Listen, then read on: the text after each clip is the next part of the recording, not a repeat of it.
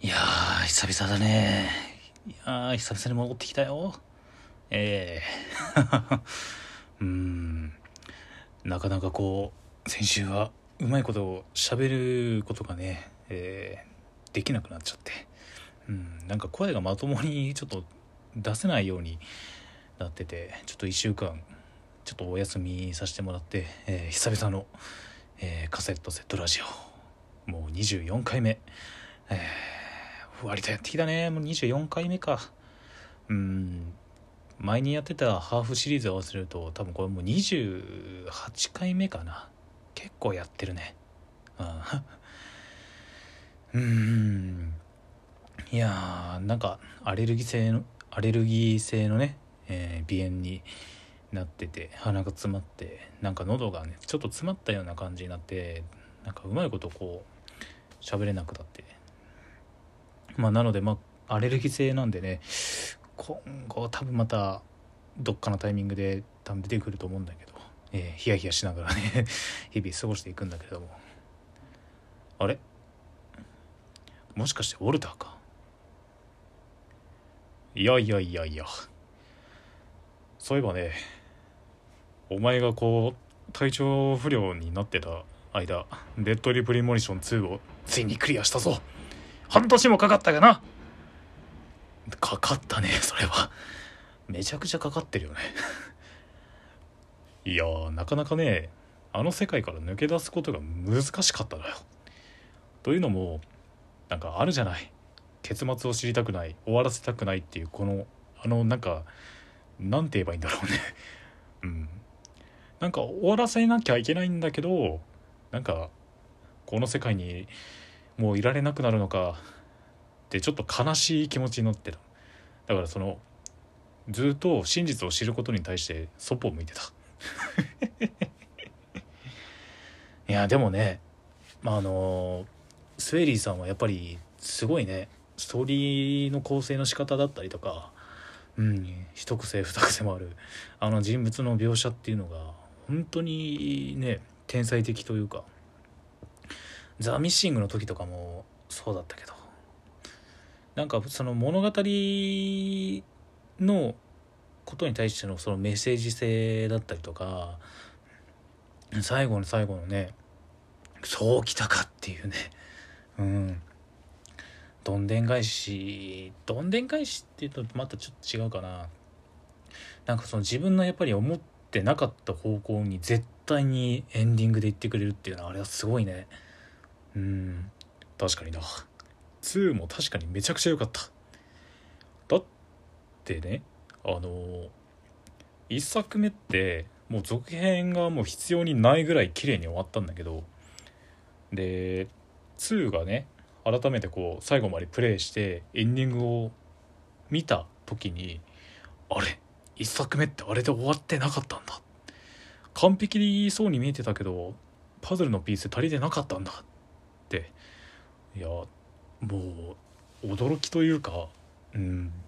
最後のあのシーンは本当にちょっと涙しそうになったね。うん。いやザ・ミッシングも面白かったしね今年の秋発売するザ・グッドライフも楽しみだなと、えー、今でもすげえ思ってる。そうだね。まあ今後のねセイリーさん率いるホワイトウォールズのね作る作品に期待しつつえー、久々にカセラジをやっていこうかなと思っております。まあ病み上がりではあるんだけど。うんうん。まあゆっくりやっていこうじゃないか。じゃあオープニングはここまで。またな。ウォルタ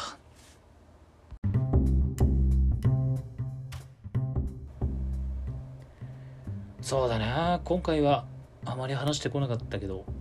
まあツイッターでもねちょっと話してたことを話していこうかな。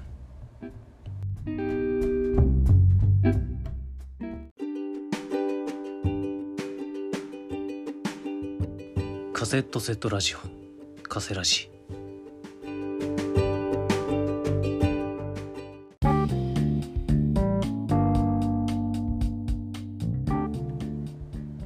いや久々だね。なんか1週間空くだけでもこんなに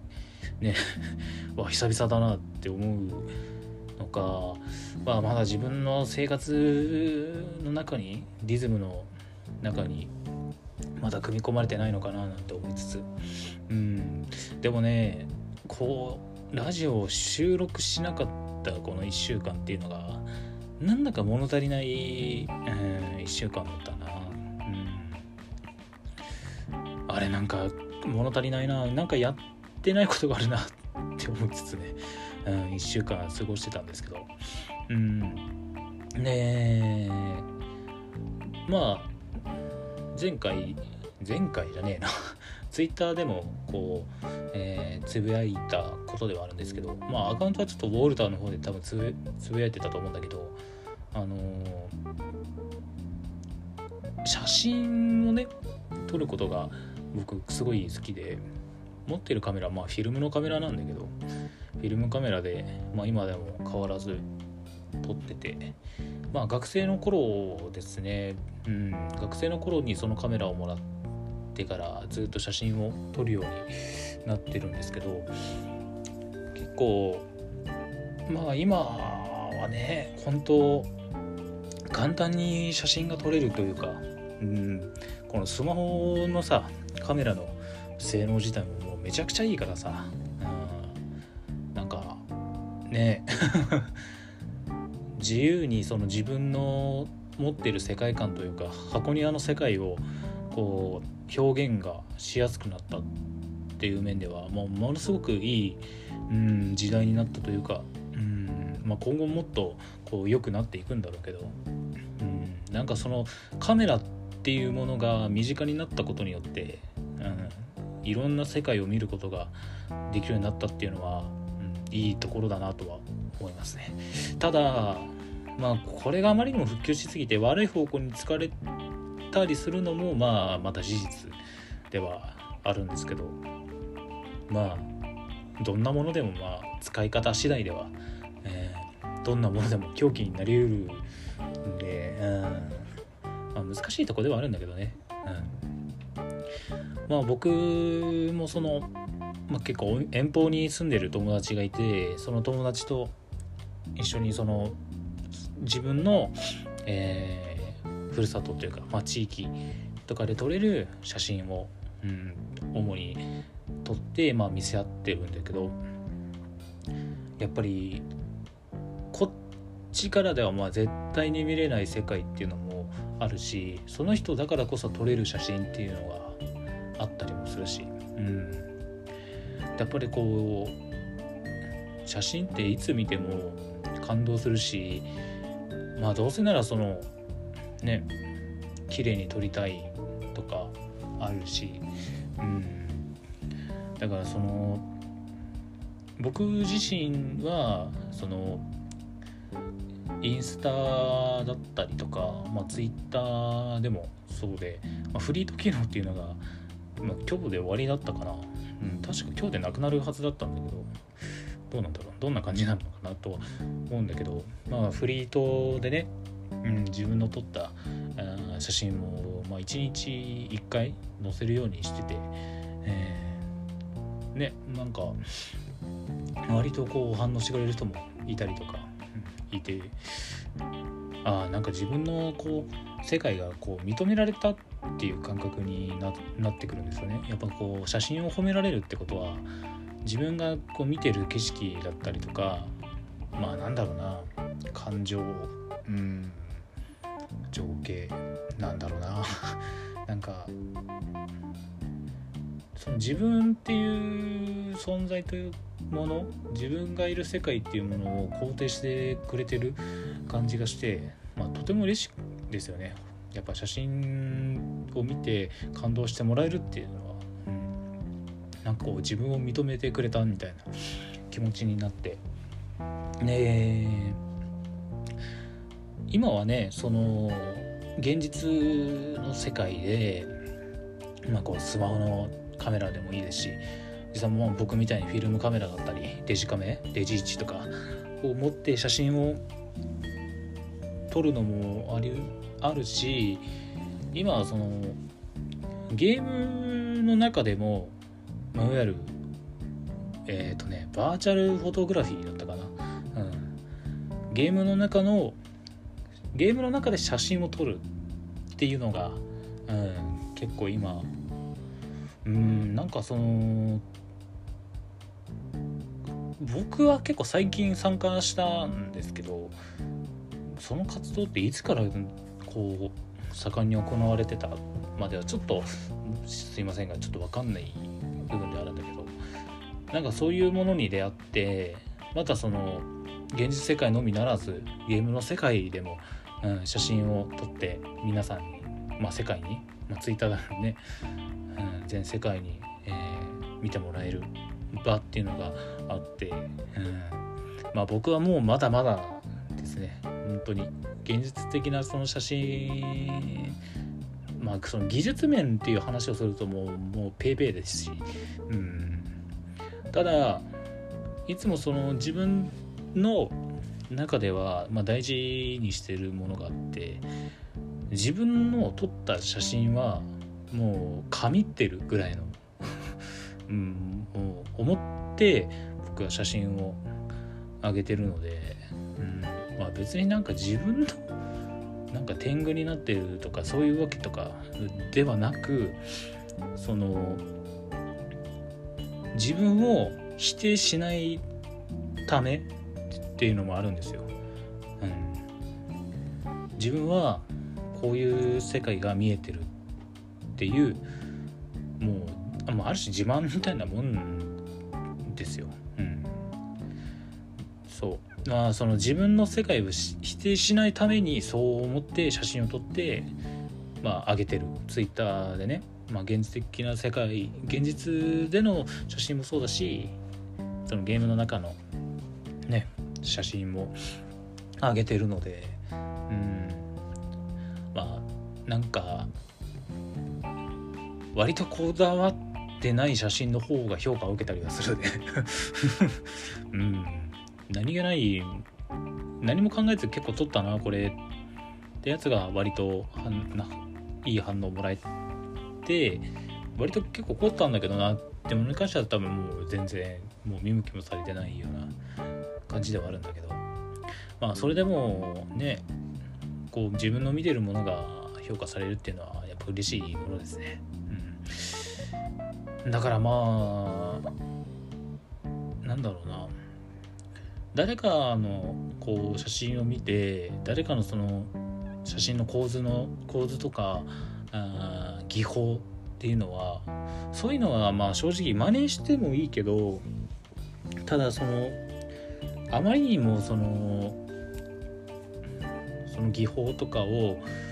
まあ、自分の中でね模倣してそっちに寄っちゃったらそれはそれでも自分の世界じゃなくて誰かに作ってもらった世界っていうような形になってくるんで、うん、なのでその絶対に誰かの真似まあ、うん、むず言い方が難しいな。うん、なんだろう。その技とかは真似していいけどその人の撮った写真を真似しようとしたらまあダメだよっていうのはまあこう何か写真を撮る時があれば、まあ、そういうのを念頭に入れ頭にね、えー、入れてもらってまあいろいろ模索してみるのがいいんじゃないかなとは思いますね。うん誰かが撮った写真を真似しても絶対に同じやつは撮れないからどう頑張っても。うん、でまあ誰かの真似写真誰かの写真の真似をしても撮れないし自分の写真を真似しても絶対撮れないから。絶対あのね同じ写真っていうのはどうあがいても撮れないものなんで、うん、だからその自分の撮った写真切り取った風景を自信持って自分の世界だと、うん、言ってくれればなと。ねあのラブ R のね その写真たちを見てて、まあ、なんかこう切磋琢磨してる風景とかを見るとうんなんか自分がその自分写真部に本当にマジでいたんでなんかそその時の感じを思い出したというか、うん、だからねこれ何の話かってラブ R の話です。まさかのまさかのラブ R の話。まあ現実的なその写真の話でもあるんだけど。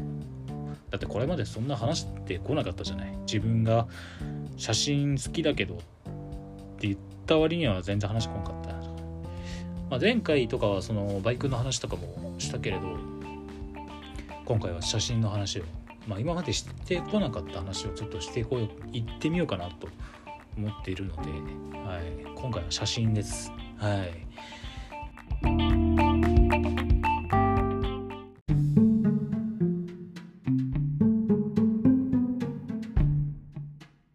カセットセットラジオ